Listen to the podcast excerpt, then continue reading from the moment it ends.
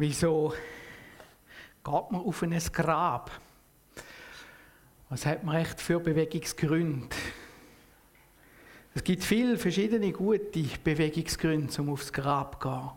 Und so sind die zwei Frauen unterwegs, Maria, Magdalena und die andere Maria, also die zwei Marias, laufen. Es ist morgen früh und sie gehen zu dem Grab hängen ihren Gedanken an und ja, wissen nicht so genau, wie sie sich sollen fühlen was, was jetzt dran ist. Sie haben an die Person geglaubt, die jetzt da in dem Grab liegt. Sie haben gehofft, es sei der König, der sie befreit. Sie sind mit ihm gewandert seit langer Zeit und er hat so viel Gutes gemacht und dann haben sie müssen miterleben, wie es, wie es zum Ende gekommen ist. Er ist verhaftet worden, man hat ihn misshandelt. Das haben sie irgendwie noch erduldet, aber nachher hat es einen Mob gegeben und man hat ihn hingerichtet. Sie mussten zuschauen, wie ihren Erlöser am Kreuz geendet hat. Und jetzt, was ist noch übrig geblieben von all dem, was sie glauben? Ich weiß es nicht. Sie sind unterwegs. Warum sind sie unterwegs? Warum gehen sie an das Grab? Ist es die Aufrichtigkeit gegenüber dem Toten, die Beziehung, die sie verloren haben. Wenn sie schauen, ob das wirklich gestummt hat, was da passiert ist, ist es Pflicht, damit man das Ritual nachher fertig machen kann, das man nicht mehr können. Es sind vielleicht verschiedenste Gründe, wieso dass sie da am Laufen sind. Und sie machen sich auf und gehen. Die zwei Frauen, die Jünger, Männer, die sind nicht um, nicht mitgekommen. Und so kommen sie, sie haben gesehen, wo man ihn angelegt hat zu dem Grab, wissen nicht so recht, wie es soll gehen und laufen an und jetzt sehen sie, da hat es Menschen.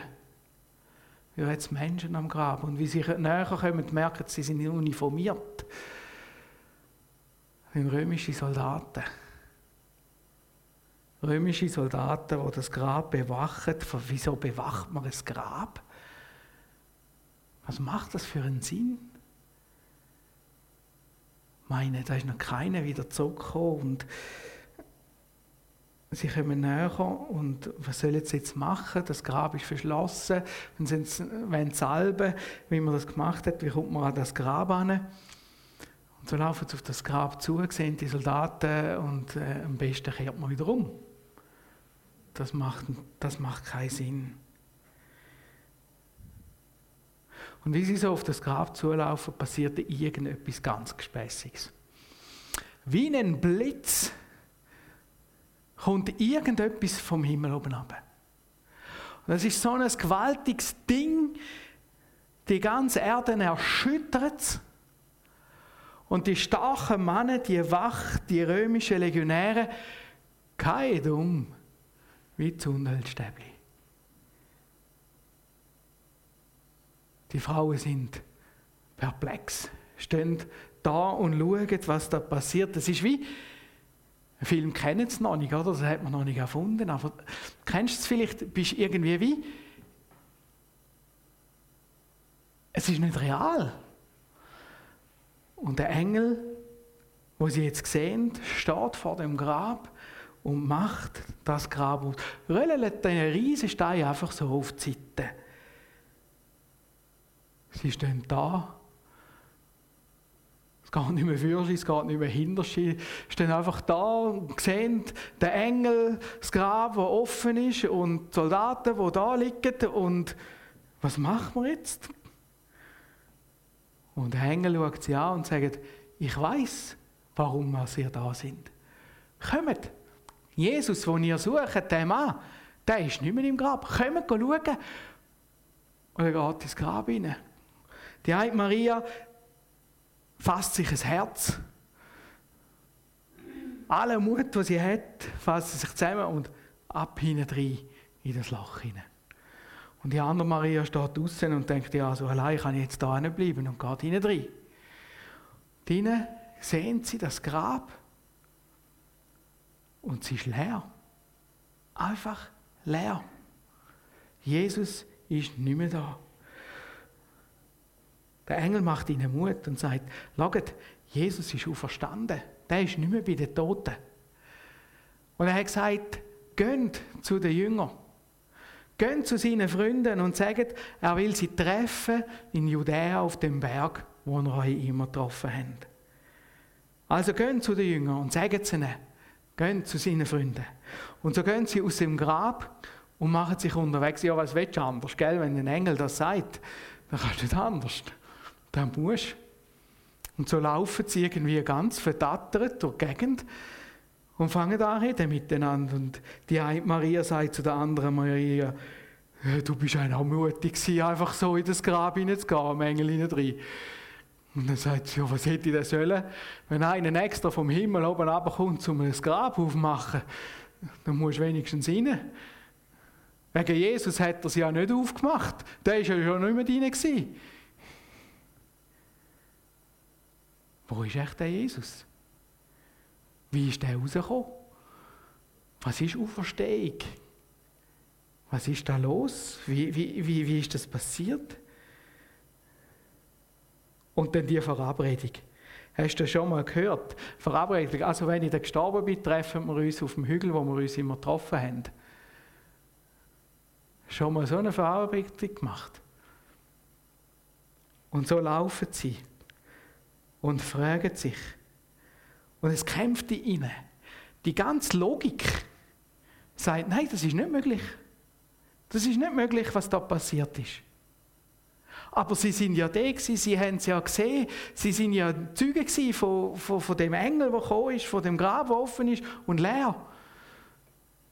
Aber der Kopf sagt, nein, nein, ist noch nie einer zurückgekommen, das geht nicht.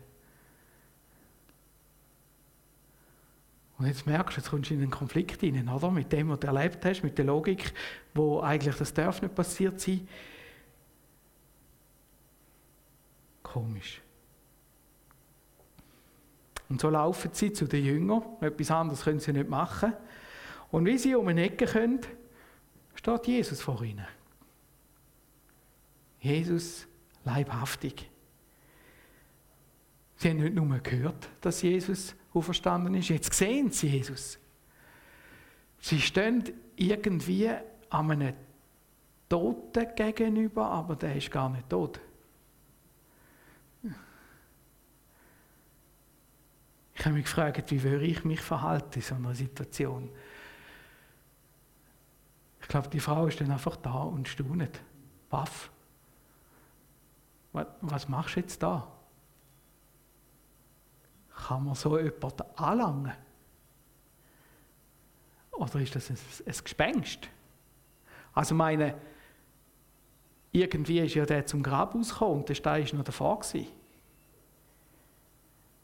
Und so stehen sie da und staunen und schauen Jesus an.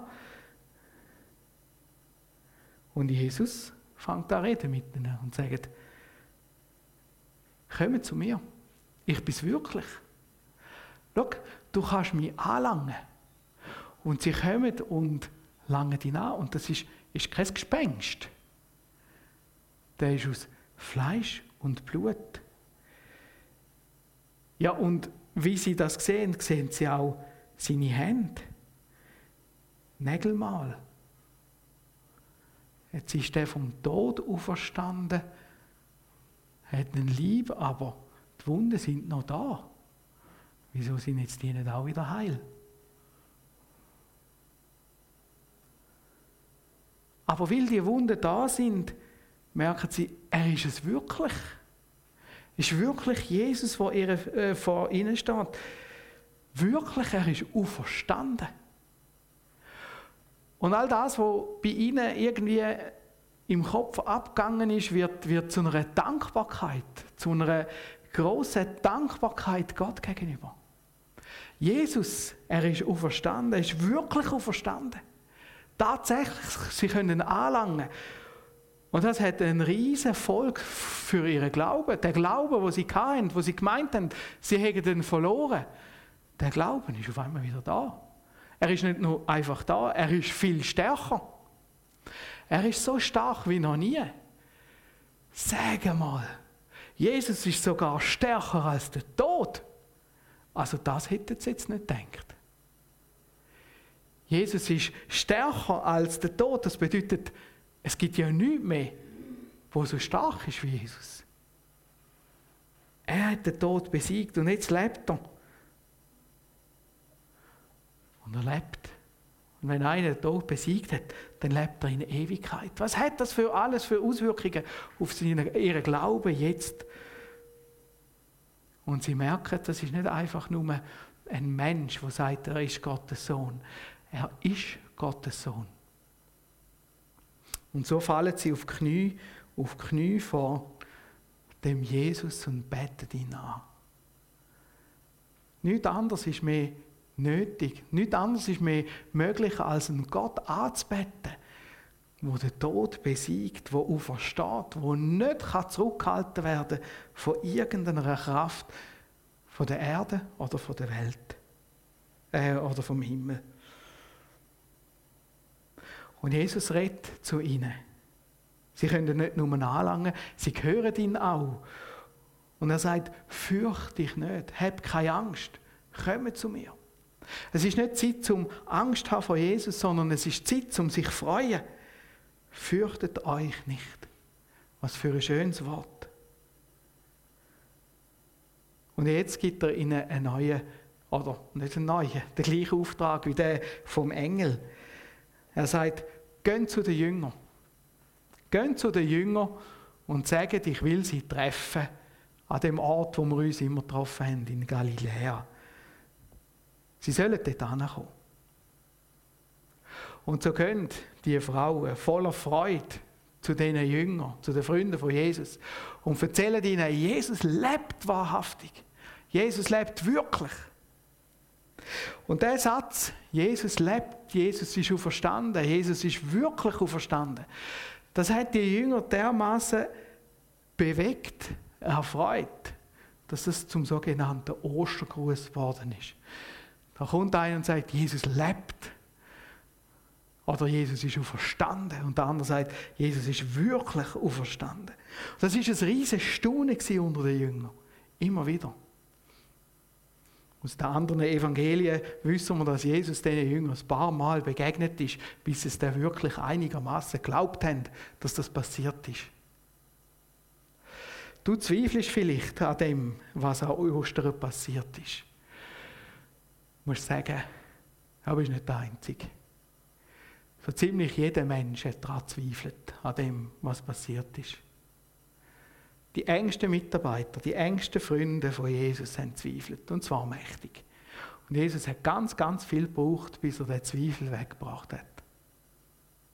Weil das ist so etwas Starkes, so etwas Unglaubliches, dass Jesus einfach so verstanden ist.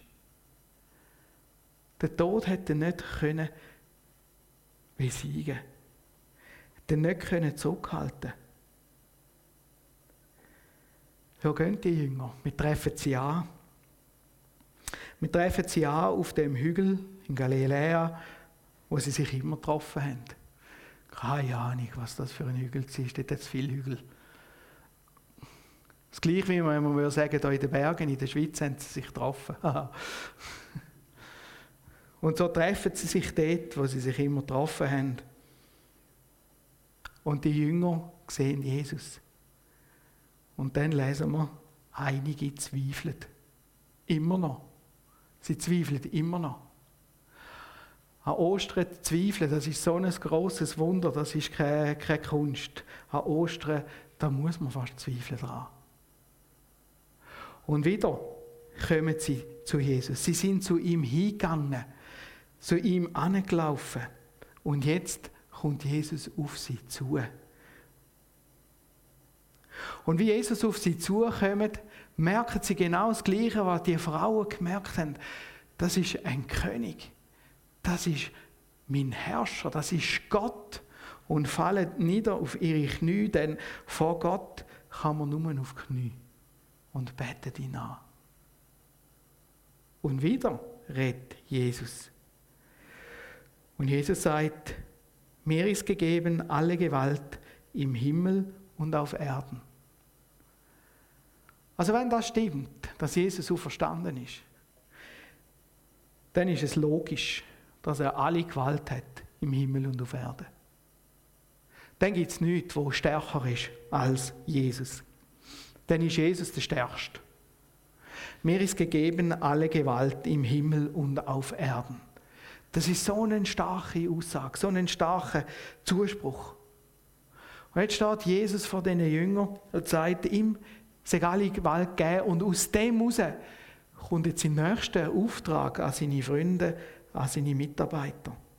Und er sagt, darum, weil er eben alle Gewalt hat, darum geht hin und lehrt alle Völker, tauft sie auf den Namen des Vaters, des Sohnes, des Heiligen Geistes und lehrt sie halten alles, was ich euch befohlen habe. Geht hin und lehrt alle Völker. Und jetzt kann man sagen, ja, aber Herr Jesus, jetzt denkst du ein bisschen zu gross. Alle Völker, weißt du, wie viel sind das? Du, das sind wir in 2000 Jahren noch nicht fertig. Alle Völker. Aber einer, der alle Macht hat, weiß auch, was bedeutet, wenn er sagt, geht hin und lehrt alle Völker. Da musst du Jesus nicht sagen, du, das ist ein bisschen zu gross. Es gibt nichts, wo grösser ist als Jesus. Und so nehmen sie den Auftrag an. Geht hin, sagt allen Völkern, dass ich auferstanden bin. Erzählt die Geschichte. Das ist der Dreh- und der Angelpunkt vom Universum, von der Geschichte. Jesus ist gekommen und für dich gestorben und auferstanden. Und wer an Jesus Christus glaubt, wer glaubt, dass Ostern passiert ist, wer glaubt, dass Jesus auferstanden ist, wer glaubt, dass er nicht mehr im Grab ist, der darf erleben, dass genau das Gleiche mit ihm eines Tages auch passiert. Dass er darf leben in Ewigkeit, denn wer einmal gestorben ist, stirbt nie mehr. Und wieder kommt, stirbt nie mehr. Der kann nicht mehr sterben. Und das heißt Leben in Ewigkeit. Und jetzt erzählt das. Das geht nicht nur neu etwas an, das gehen alle Menschen etwas an.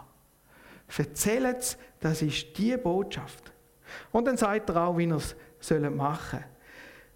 Lehret sie. Lehret sie halten alles, was ich euch gesagt habe. Taufen sie im Namen vom Vater, vom Sohn und vom Heiligen Geist. Und so machen ihr sie zu Jüngern dass sie jünger werden können. Und jetzt denken vielleicht die Jünger, uh, großen Auftrag. Wie schaffen wir das?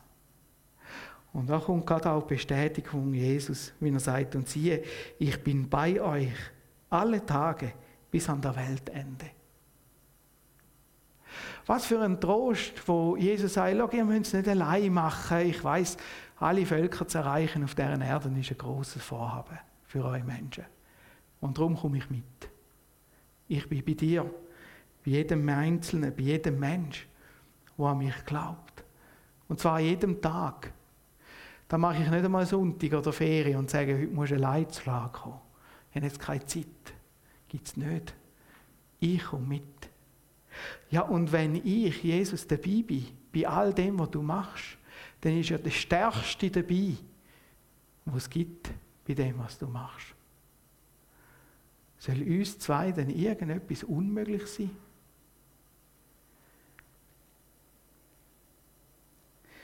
Wenn wir in die Geschichte schauen, wissen wir, die Jünger haben das genau gemacht. Weil das Versprechen, das Jesus gegeben hat, bis ans Ende dieser Welt, bis ans Ende der Tag, das gilt bis heute. Das bedeutet, Jesus ist dabei, bis die Welt noch da. Heute sind wir 2000 Jahre später als das Ereignis und immer noch findet Ostern statt. Immer noch gibt es Leute, die daran zweifeln. Ja, stimmt das? Und immer noch gibt es Leute, die sich auf Jesus hinbewegen. Und wenn man sich auf Jesus hinbewegt, kommt Jesus einem entgegen. Es ist immer die, die Bewegung von beiden. Ich gehe auf Jesus zu und Jesus kommt auf mich zu. Und so erleben immer noch Leute bis heute, dass Ostern tatsächlich eine Realität ist. Und so ist Ostern nicht einfach eine Geschichte von früher, sondern eine Geschichte, die sich immer wieder wiederholt in den Herzen von den Menschen, die Jesus annehmen, die zu Jesus kommen. Und das ist eine ganz faszinierende Geschichte. Eine Geschichte, die nicht aufhört, bis die Welt aufhört.